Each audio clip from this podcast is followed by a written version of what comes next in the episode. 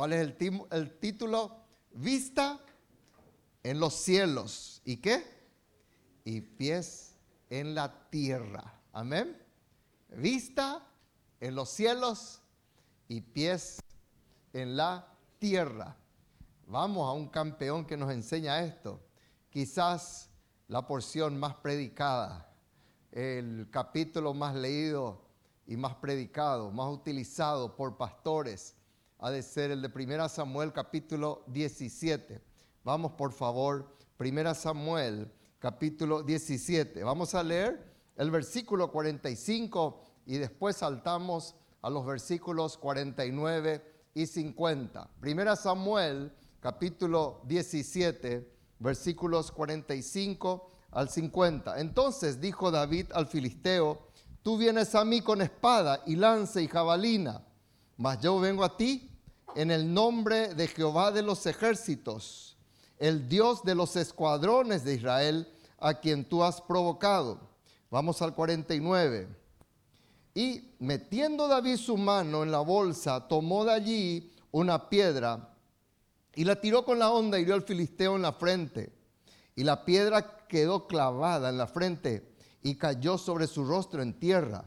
Así venció David al filisteo. ¿Con qué venció? Con onda y piedra. Fíjense cómo aclaro otra vez. Con onda y qué más. Y piedra. E hirió al filisteo y lo mató. Y para que no haya duda, dice otra vez, sin tener David espada en su mano. Amén. Quizás una de las cosas que nos cuesta más a los hijos del Señor es tener equilibrio. ¿Sí o no? ¿Eh? No quiero decir que seamos desequilibrados, ¿verdad? Pero nos falta muchas veces el tener equilibrio. ¿Y saben qué? De repente vino una corriente. ¿Y cuál es la corriente? La corriente es, bueno, movernos con la superfe. La superfe nunca cuenta su realidad, porque entiende que el contar su realidad es anular su fe. Puede estar enfermo y volver a decir, ¿cómo estás? Y él te va a decir, soy sano, soy sano. ¿Conocen la, historia de aquel hombre con superfe que nunca le recibió a Jesucristo? y estaba en el infierno y él saltaba, estoy en el cielo, estoy en el cielo, hasta, allá dijo eso, ¿verdad? y a veces la superfe, la gente se equivoca por el hecho de que muchas veces eh, no se puede tratar con las personas. Por ejemplo, una persona que necesita ser sanada matrimonialmente y no quiere reconocer, y uno se acerca y le dice, ¿cómo están? Y por la fe y por la gracia de Dios, estamos bien, pastor, y, pero mentira. Se están por matar ahí como esposo y esposa. Su hogar un desastre, pero no quieren confesar, porque entienden que el hablar o el abrir el corazón, eso es signo de debilidad, que eso anula y es como si fuera un, un insecticida, un mata, mata fe. En cambio, está el otro, que es el que absolutamente tiene fe luego. Y solo se mueve por lo que ve y por lo que cree. Son los Tomases. Tomás decía, si yo no viere, si yo no me tiene mi dedo, ¿verdad? Entonces yo no creeré. Ese es el otro extremo de personas que se mueven supuestamente solamente por su lógica y no tienen absolutamente nada de fe uno comienza a hablarles y ya no tiene absolutamente ninguna fe. Ya ve todo fatalista, ya ve todo mal, ya ve como que nada va a funcionar en su vida y comienzan a moverse y a, proclamar y llamar la miseria a su corazón.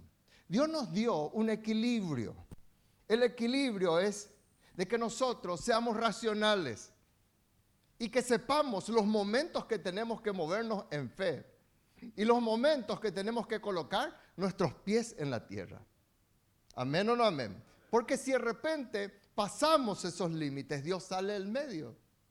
Porque Dios nos creó para que nos movamos en fe. Pero la fe tampoco implica inacción. La fe no implica misticismo. La fe no implica no hacer nada. ¿Me van comprendiendo? Entonces, es importante de que nosotros nos movamos en ese raciocinio de nuestro Dios. Por eso la pregunta es aquí, bueno, ¿qué es lo que, cómo podemos nosotros enfrentar a los adversarios? ¿Cómo podemos nosotros estar moviéndonos con la vista en los cielos, que es la fe, pero teniendo una noción clara de que mis pies siguen todavía sobre la tierra? La pregunta entonces, ¿cómo es el cristiano que tiene la vista puesta en el cielo y los pies en la tierra? Vamos a mirar un poquitito la historia de David. Vamos a sacar conclusiones para nuestras vidas y sobre todo, espero en el nombre de Jesús que podamos movernos en esa dimensión espiritual y ser personas espirituales en un mundo terrenal. Amén. En primer lugar, ¿qué nosotros aprendemos de un cristiano, de un hijo de Dios que tiene su vista en los cielos, pero sus pies en la tierra? En primer lugar, el que así se mueve sabe que los problemas tienen fecha de vencimiento. Digan conmigo, los problemas, vamos iglesia, los problemas, pero fuerte diga, los problemas tienen fecha de vencimiento. El que solamente se mueve con sus pies en la tierra es una persona que nunca le puso fecha de vencimiento a su problema. Y Cristo no vino para dar una mejoradita a tu vida. Cristo no vino para dar una acariciadita a tu enfermedad y a tu dolor. Cristo vino para transformarnos y para hacer de nosotros nuevas personas. Y aquí vemos la historia en versículo 16, que aquel filisteo, yo ya prediqué una oportunidad sobre este punto, aquel filisteo por la mañana y por la tarde, así lo hizo durante 40 días. Había un problema en Israel, se llamaba Goliat. Había un problema en Israel, se llamaban los filisteos. Y surgió la idea de que por qué habrían de morir en un combate cientos o quizás miles de soldados entre los filisteos y entre los israelitas. Y surgió la idea del paladín. Habían cinco, ¿cuánto había? Cinco gigantes de los filisteos. Si no sabía, hoy sabe. Entre paréntesis, por eso David colocó cinco piedras en su onda, en su bolsa. Cinco gigantes. Entre los cinco gigantes había uno que era el paladino otra vez de los gigantes. Esos cinco gigantes eran los top ten del ejército filisteo.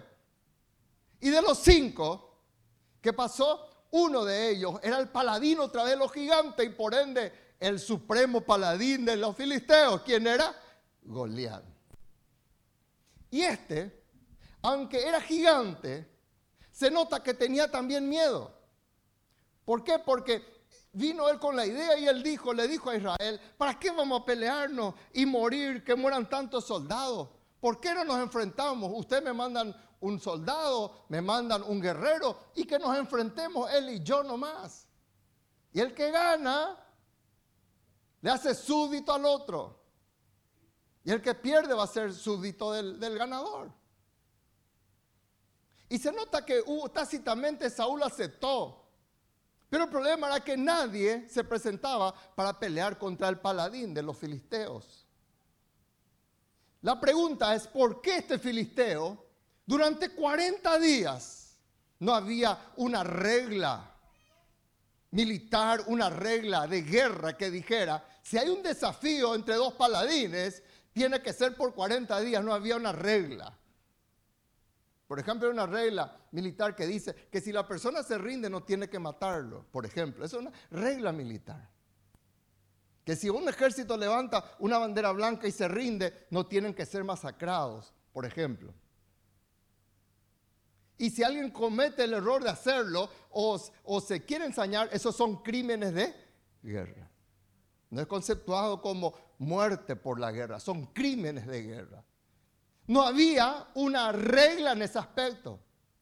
Y la pregunta es, ¿por qué por 40 días, 80 veces? Porque dice que la Biblia que lo hacía dos veces por día. ¿Cuántos saben que 40 por 2 es 80? 80 veces. Este hombre venía y vociferaba, le maldecía y nadie de Israel hacía nada. ¿Cuántos creen que ya era muy largo el tema? 40 días que estaban ahí comiendo de balde los soldados, nadie, estaban todos allí. Por eso, por lo visto, faltó provista y el papá de Eliab y de su otro hermano, que estaban en la guerra, hermanos de David, por eso le envió más provista. Porque era larga la guerra, guau, pero no había guerra. ¿Cuántas veces nosotros no le ponemos vencimiento a nuestras situaciones, hermanos? Muchas veces hablamos con Ruth y decimos, ¿cómo es posible que pasan tantos años y no hay cambios? ¿Cómo es posible que pasan tantos años y no hay algún avance? ¿Cómo es posible que pasan tantos años y no hay un cambio en el matrimonio? No hay una mejora. Cristo será que entonces esto que cantamos que sabemos que es Dios el que cambia, sabemos que es Dios el que resucita. ¿Por qué eso no es una realidad en las vidas? Porque lastimosamente muchos no le ponen fecha de vencimiento a sus adversidades. Y se dan cuenta que su hogar está en un desastre, su hijo está en un desastre, su finanza está en un desastre, su emoción está en un desastre, pero nada hacen para cambiar. Y como estaba diciendo ayer en el retiro de matrimonio, siempre dicen, ella es la culpable. ¿Y qué dice ella? Él es el culpable.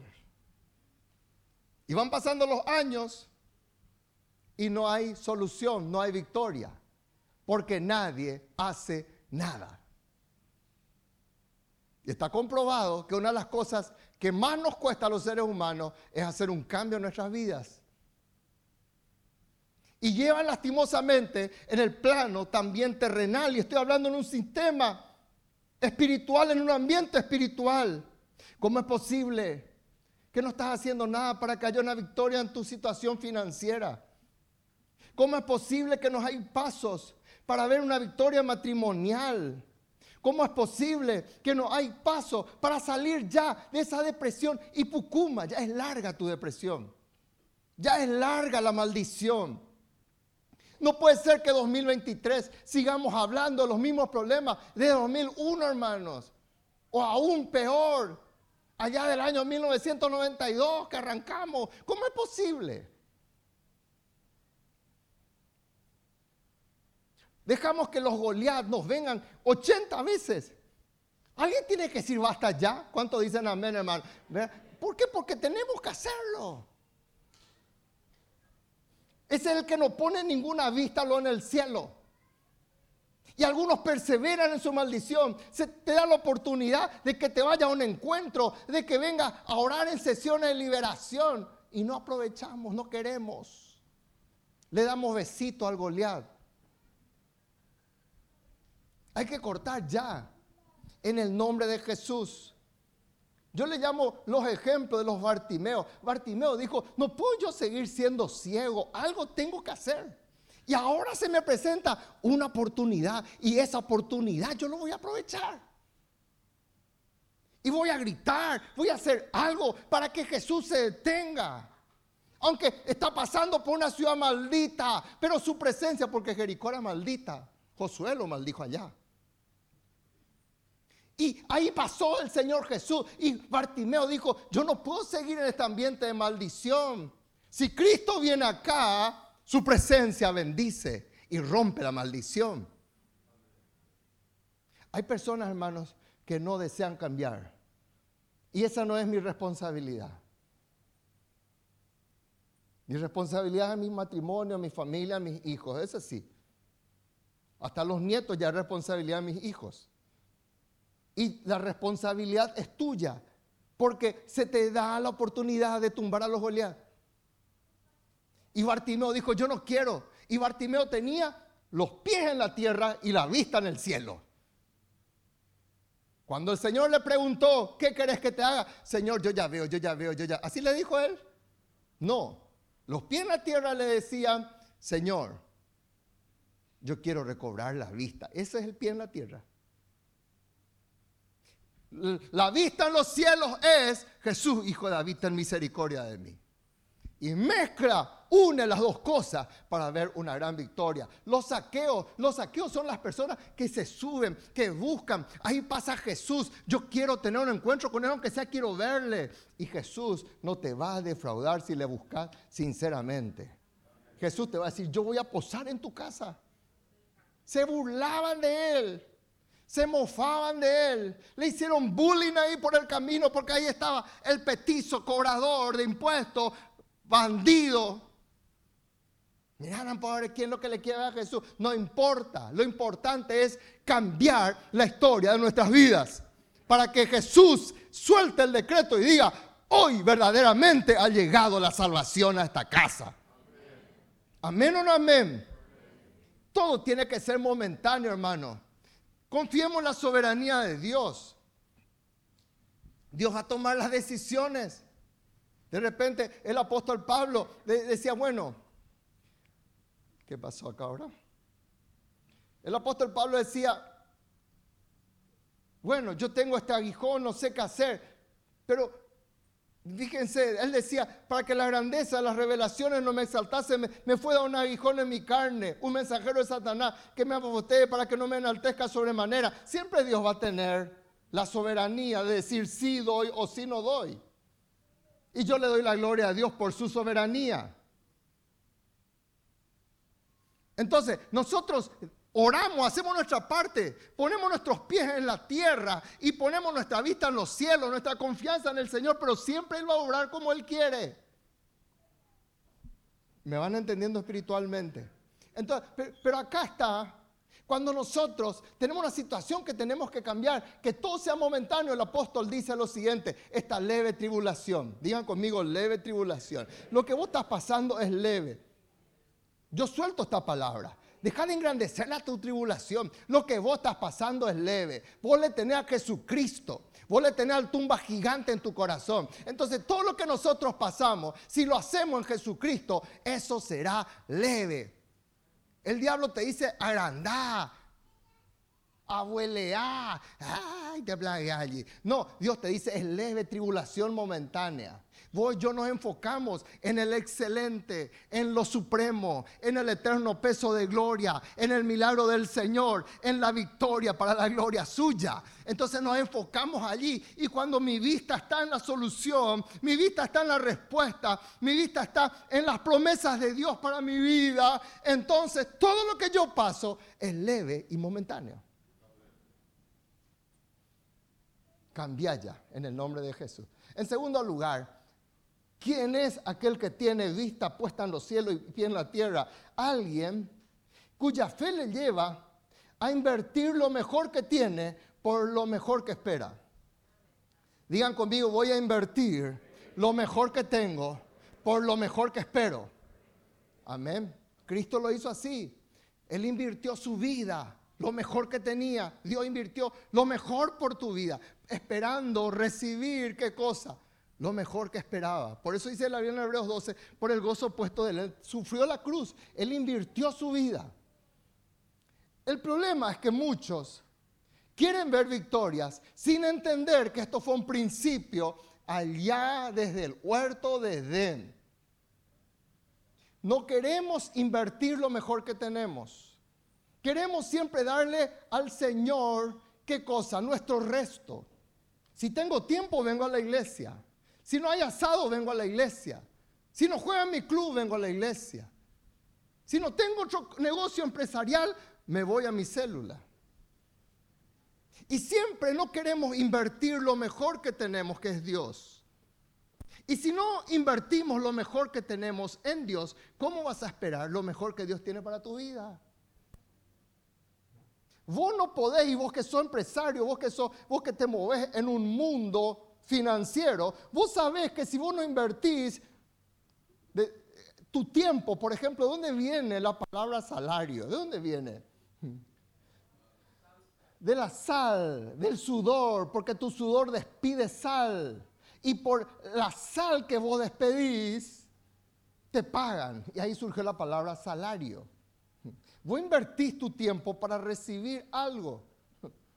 Alguien debajo de su edredón nomás recibe dinero todo el día? ore por mí, por favor, me gustaría también tener algo así.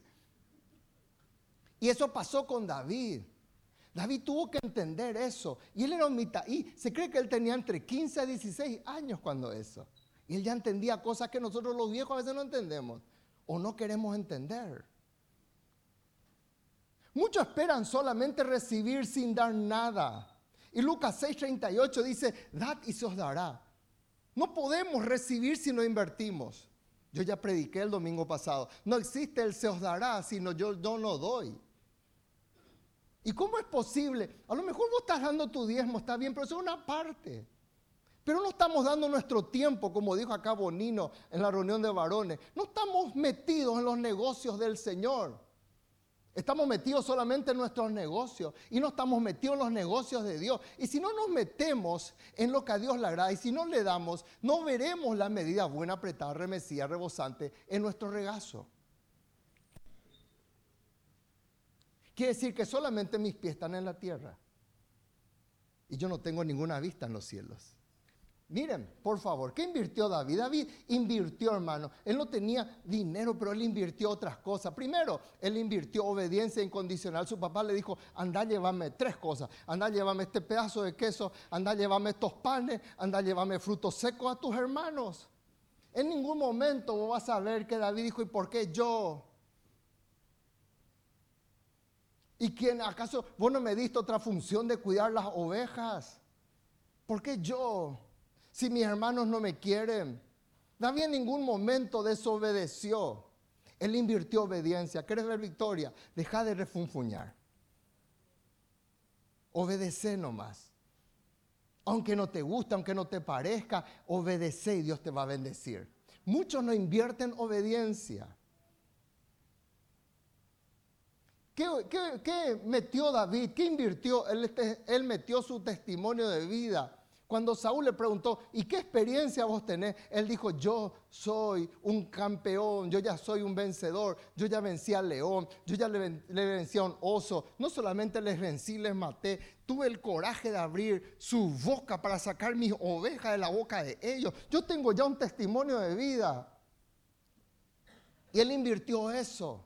Muchas victorias no vienen porque no hay un testimonio de vida. Tenés que ser un vencedor de osos y de leones para tumbar los Goliat. De lo poco a lo mucho. ¿Cuántos dicen amén? Comenzad. Pero si ni querés venir a orar, ¿cómo esperar lo grande de Dios? Si lo único que hiciste fue el 1 de enero en tu día del conquistador y estamos ya en agosto terminando, nunca más hiciste. ¿Y cómo esperas algo de Dios? Vamos a, tener un testimonio de vida. ¿Qué invirtió David? Invirtió su vida misma. Si él dice, yo me enfrento a Goliat, ¿en qué? ¿Quién estaba poniendo en riesgo su pellejo, hermano? David, él estaba invirtiendo su vida. Él estaba poniendo en riesgo su vida. ¿Cuándo fue la última vez que estuviste dispuesto a poner tu riesgo, en riesgo tu vida, todo por Dios? No ponemos ni en riesgo nuestros sueños por Dios. Y David invirtió todo lo mejor. Ejemplo, hermanos, tenemos. Ejemplo de Abel que leyó hace poco. Sergio, ni combinamos con Sergio. Dice que Caín trajo el fruto de la tierra en ofrenda a Jehová. Abel trajo también de los primogénitos de sus ovejas. Miren cómo hizo Abel, hermano. Él invirtió algo esperando algo mucho mejor. Dice la Biblia, que Caín trajo. Una ofrenda así displicente. Él tendría que haber dado animales porque Dios pedía esos sacrificios. Sí, algunos dicen, pero este, ahí estaba Caín. Él era agricultor. Él tendría que haber vendido, haber traído como Dios quería, pero él quiso traer a su manera. ¿Para qué diez? Yo puedo hacer uno.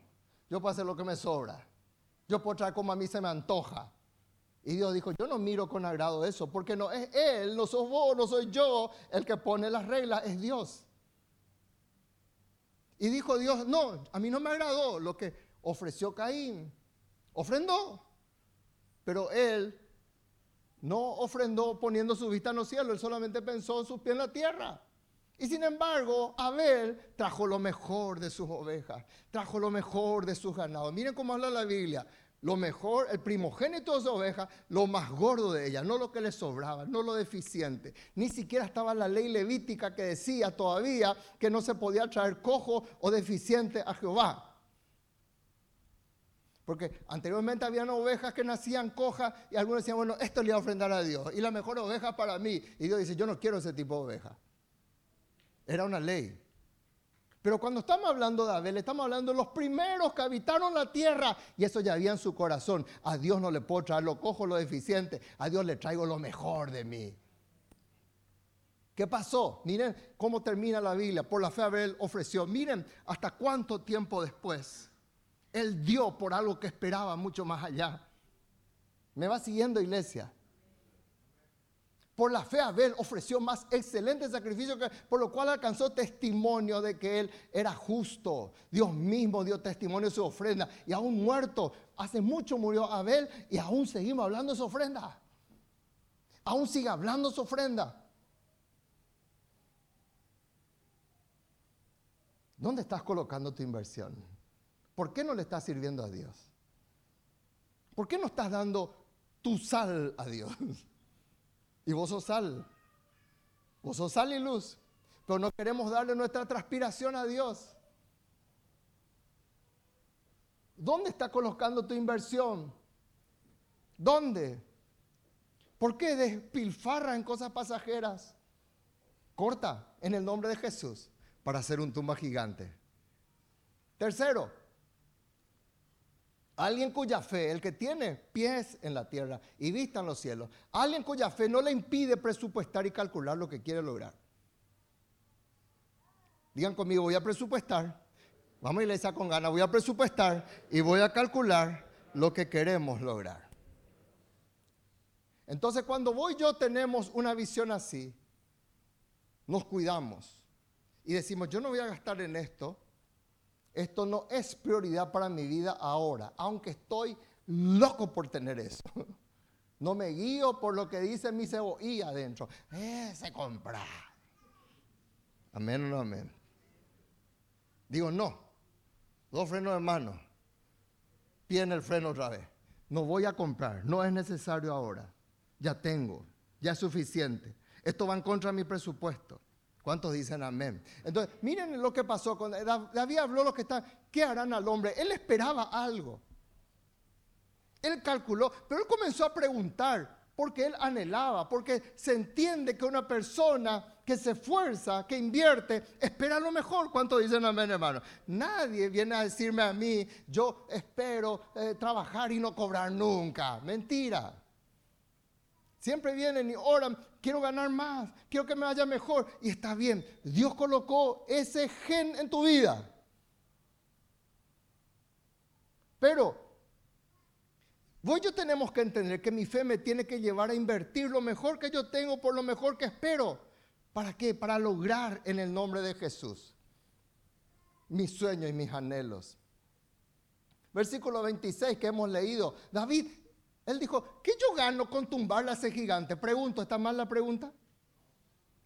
Porque si era pecado esto, hermanos, Dios no iba a estar con él. ¿Cuántos dicen amén? Por el fruto vemos que no era pecado. Entonces, vos y yo tenemos que trabajar para crecer, para ir adelante. ¿Sí o no? Tenemos que crecer.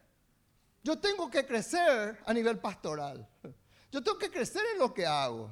Tiene que crecer mi familia a nivel espiritual. Tenemos que ver todo eso. Y algunos solamente se ocupan en un crecimiento económico. Está bien, pero eso no es todo. Y David, él dijo, bueno, ¿qué yo gano si le tumbo? Y ahí, mira, va a ser yerno del rey. Oh, te van a liberar de los impuestos. Oh, sin IVA, sin IVA.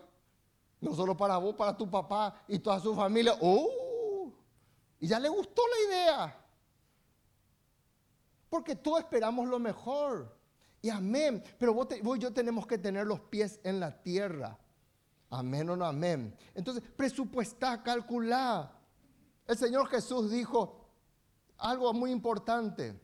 porque tenemos que calcular. Y nosotros comenzamos con Ruth, por ejemplo, nueve personas el 16 de agosto, hizo un año más que comenzamos, nueve personas adultas, y habían siete niños. Así comenzó la obra. Y comenzamos con metas. Y los que están a mi lado saben que yo les hincho con las metas. Y el que está a mi lado tiene que saber que va a ser hinchado con metas. Porque todos esperamos crecer. Mi función como pastor no es tenerte ahí en... No, yo quiero romper tu nido para que vos te vayas adelante. Pero tenemos que calcular y nos vamos. Yo no le puedo decir a una célula, bueno, tenés un mes para hacer una iglesia de 200 personas, pero somos 10 nomás, por ejemplo.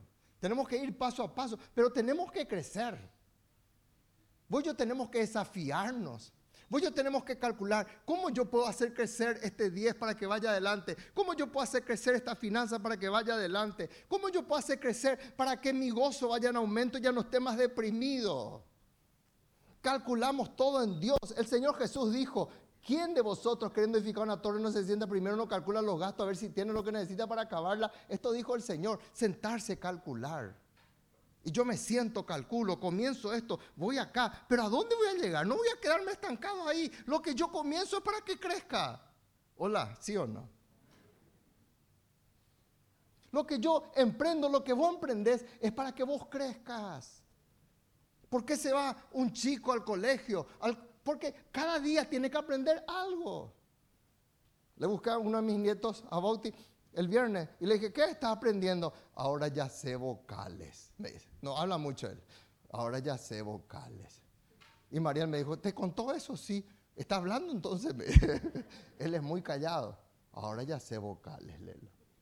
Después le pregunté, ¿qué aprendiste más? Ahora ya usé la vocal. Ya escribí mamá. Cada día se va para mejorar. ¿Sí o no? Vos como mamá vas a exigir, decir, papá, ¿por qué mi hijo no está mejorando? ¿Por qué tiene 15 años y no sabe ni escribir mamá todavía? ¿Y por qué en lo espiritual estamos así, hermanos? Vamos en el nombre de Jesús a calcular. Voy a comenzar. Vamos en el nombre de Jesús. Voy a prepararme. Voy a ir adelante para hacer un tumba gigantes en el nombre de Jesús. Amén. El Señor siempre fue muy práctico. Porque dice, no sea que después todos se burlen, no terminó, edificó, no pudo acabar. El Señor siempre fue muy práctico. ¿Por qué nos metemos en cuentas que no podemos pagar? Porque, porque Dios me va a respaldar. Dios es conmigo. Jehová giré, dice. No. Si Dios no te dio la luz verde, no te metas en cosas que después te vas a lamentar. ¿Me aman todavía o no? Sé práctico, pero sé real. No te metas en proyectos que no puedas terminar. Terminá lo que comenzás en el nombre de Jesús, pero comenzá. Hola iglesia. Y comenzá, anda poco a poco, pero comenzá. Esta vuelta yo voy a hacer esto, voy a comenzar mi célula, voy a comenzar el estudio de la Biblia, pero comenzá en lo espiritual también.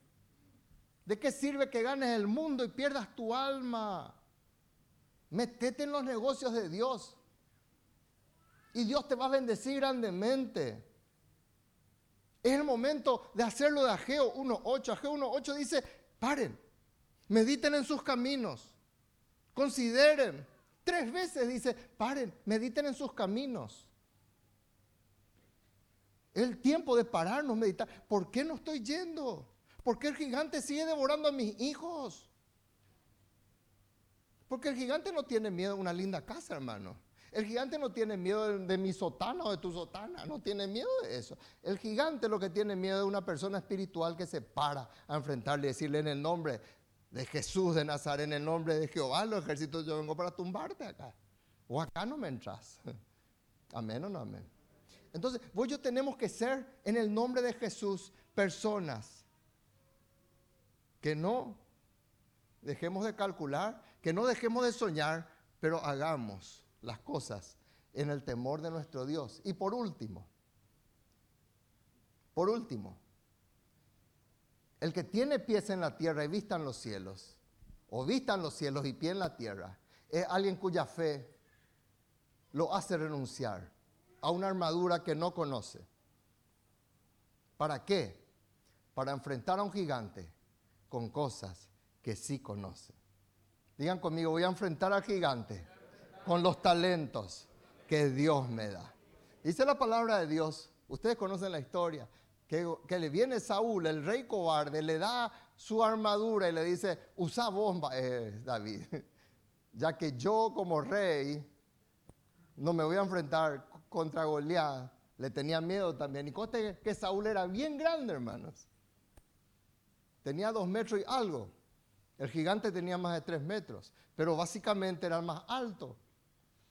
Eh, Saúl era el más alto en Israel, imagínense. A todos le pasaba, dice la Biblia, todos le alcanzaban en su hombro. O sea que él era el más alto él, y él era el rey. Y él nos animó a enfrentarse. Y le dice, bueno, ya que yo no voy a usar, tómate presto mi armadura, te presto mi ropa, te presto mi casco, te presto mi coraza. Y David amablemente se ciñó, se probó, versículo 39, como alguien que tiene zapatos nuevos, comienza a probar, ¿será que me aprieta o no me aprieta? Se probó, comenzó a caminar, comenzó a probar si caminaba o no caminaba. Y dijo, no, yo no sé caminar con esto.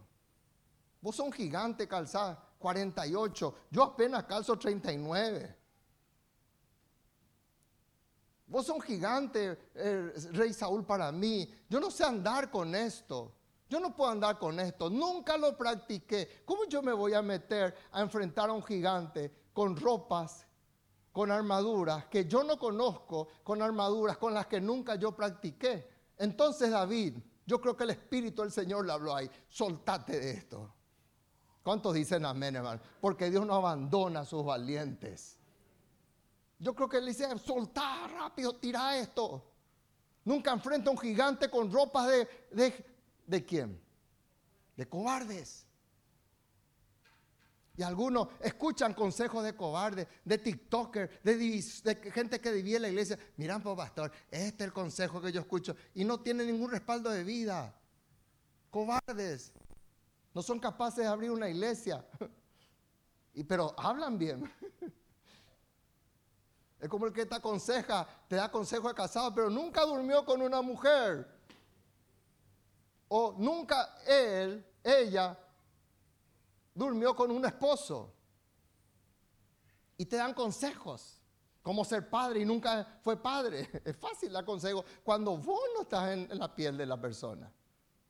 ¿Y qué pasó, hermano David? Dijo, yo no quiero saber nada de esto. Yo lo he hecho fuera. ¿Por qué? Porque David dijo, yo voy a escoger lo que yo conozco. Yo voy a escoger las armaduras si yo quiero enfrentar a un gigante, yo me voy a enfrentar con los talentos. Me voy a enfrentar con la unción que Dios me da. Para tumbarle, voy a enfrentarme y dice, no, yo dejo esto. Yo conozco lo que es el callado, yo soy pastor de ovejas. Yo conozco lo que son las piedras, yo conozco lo que es una onda, yo conozco lo que es un saco pastoril. Estas son mis armas. Y lo más importante, le conozco a mi Dios que me respalda. Por eso decía, yo vengo en el nombre de Jehová, Dios de los ejércitos. Miren cómo él tenía sus pies en la tierra y su vista en los cielos, hermano. Fíjense. Cada paso que demos, debemos hacerlo con lo que sabemos hacer. No te hagas el astronauta si no sos astronauta.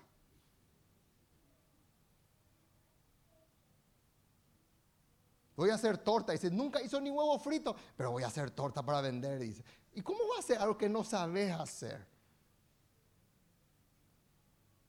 ¿Por qué queremos tomar armaduras ajenas, hermanos?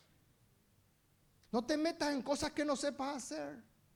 Hola iglesia. No te metas en cosas que Dios no te llamó a hacer.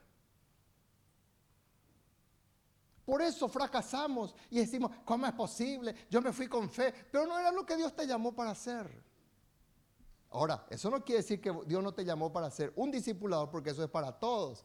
Hay cosas que Dios nos dio a todos. Por ejemplo, orar. Yo, no puedo orar porque no sé orar. Mentira, no quería orar, no más vago. A todos Dios nos dio para orar. No, yo no puedo predicar. Yo voy a dar nomás y no voy a predicar. Mentira, a todos Dios nos llamó para predicar. No, yo no voy a discipular. No, eh, Dios dijo para todos. Es una gran comisión para todos. Y lo que está es para todos. Hay cosas que son para todos. No, yo no me voy a congregar porque yo no necesito. Mentira. Hasta uno más. Tenés que congregarte. Entonces, pero hay cosas específicas. Hay cosas que Dios te da a vos para que vos seas un vencedor. Hacer lo que tenés que hacer.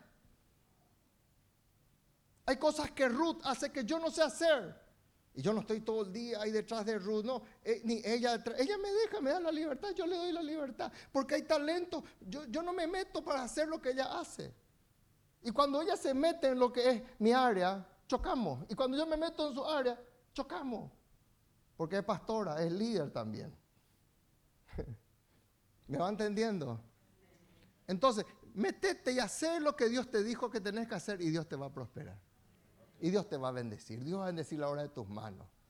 Lo que vos haces, nadie sabe hacer como vos haces. Porque Dios te dio ese talento. Dios te dio esa capacidad. Y si Dios te va a llevar a un nuevo nivel o te va a cambiar de repente, Él tiene que hacerlo. Y vos te moves en el temor de nuestro Dios. Conclusión. Acá están. Bueno, no querramos usar armaduras ajenas, meternos en cosas que ni entendemos cómo hacerlo. Como conclusión. Levante sus manos y diga, en el nombre de Jesús, yo renuncio a este espíritu de rebeldía, este espíritu que está dentro. Siempre cuestiono las cosas. Hoy, Señor, yo renuncio a ese espíritu. Voy a ser obediente en las pequeñas cosas. Habla con Dios ahora y decirle, Señor, no voy a decir más, esto no voy a hacer.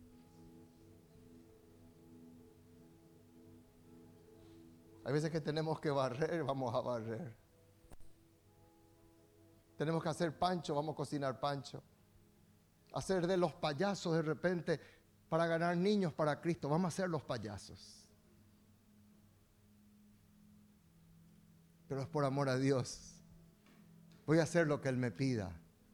Y si mi líder me pide es porque mi líder confía en que yo sé y porque mi líder me conoce. Voy a renunciar a la rebeldía.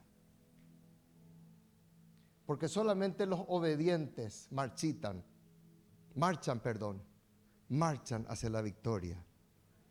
El desobediente marchita sus pasos, acaba sus pasos. Pero los obedientes son conducidos a las grandes victorias en Cristo. Porque solo los obedientes, pero estoy hablando obedientes del corazón más que solamente el exterior. Yo ya hablé lo que es la diferencia entre sometimiento y sumisión. Solamente los obedientes van a entrar en la presencia del Señor. Vas a ser un vencedor. Van a venir los Eliab para subestimarte. ¿Vos qué te crees? Vos no sabes que sos chico. Vos no sabes que no valés. Y vos vas a decir, ¿qué es lo que estás diciendo? Esto es un mero hablar. Diablo, yo te echo fuera de mi vida. Voy a cerrar la boca como el Señor Jesús le hizo a Pedro. Apártate de mí, Satanás. Pedro no era Satanás pero estaba bajo la influencia de Satanás. Él se comenzó a creer, porque hacía poco Jesús le dijo, esto no te reveló ni carne ni sangre, y ya comenzó a, sacar el pecho, comenzó a creerse el pavo real allí, que podía darle consejos a Jesús. Cortá ese espíritu en el nombre de Jesús. Él sabe lo todo. Y decirle, Señor, acá estoy. Voy a cerrar mis oídos a los mediocres. Aquellos que te dicen, vos no podés abrir células, vos no valés, vos no sabes hablar, tu casa es fea. ¿Cuántas cosas escuchaste? O así en el nombre de Jesús. Mi casa es sede de avivamiento. Mi casa es lugar, un pararrayos que atrae la gloria de Dios en el barrio. Y yo voy a recibir esa gloria de Dios. Aleluya. Aleluya. Porque Dios te dio esa casa, Dios te dio ese talento, Dios te dio esa bendición para que vos extiendas la bendición a otros. Y yo quiero proclamar que vas a ser una persona que vas a ver el respaldo de Dios. Yo dije que vas a ver el respaldo de Dios. ¿Cuántos reciben esta palabra? Yo voy a ver el respaldo de Dios. Esto no existe sin lo anterior. Yo voy a ver ese respaldo de Dios. Voy a ver en el nombre de Jesús. Acá estoy con mis pies en la tierra, pero con mi vista en los cielos. Porque si pues habéis resucitado, buscad las cosas de arriba. ¿Dónde está Cristo ahora sentado a la diestra del Padre? Poner los ojos en Él. Puestos los ojos en el autor y el consumador de nuestra fe. Mis ojos están en Él. Y yo voy a seguir dando pasos. No los pasos que no me alcanza mi pierna. Voy a dar los pasos en fe que el Señor me dice, esto alcanza tu pierna. Y aquí voy a ir en el nombre de Jesús. Y vas a ver cómo Dios te respalda en el valle de Ela. El valle de Ela es el lugar en donde pelearon David y Goliat. Los cobardes ahí mirando. Pero David enfrentando y dirigiendo la piedra como un misil para que se incruste en la frente de Goliat. Y cuán grande es, va a caerse en el nombre de Jesús esa maldición en tu familia. Tus hijos ya no se divorciarán como te divorciaste o como tus padres se divorciaron. Tus hijos ya no vivirán en amargura como de repente viviste vos o tus padres. Porque vas a tumbar ese gigante en el nombre de Jesús. Ya no vivirán en miseria porque vos conociste al Jehová Jireh. Al Dios que todo lo puede en ti y a través tuyo. Aleluya. Cierra tus ojos. ¿Vas a seguir abrazando y dándole besitos a Goliat o cuándo vas a cortar eso? ¿Cuándo le vas a poner caducidad a ese problema? ¿Cuándo vas a tomar las medidas que tenés que tomar en el hogar? ¿Cuándo vas a pedir el perdón que tenés que pedir ya? Oh, gloria a Dios. El Señor nos da este 27 de agosto para que podamos acercarnos y decirle, Señor, hoy es mi día.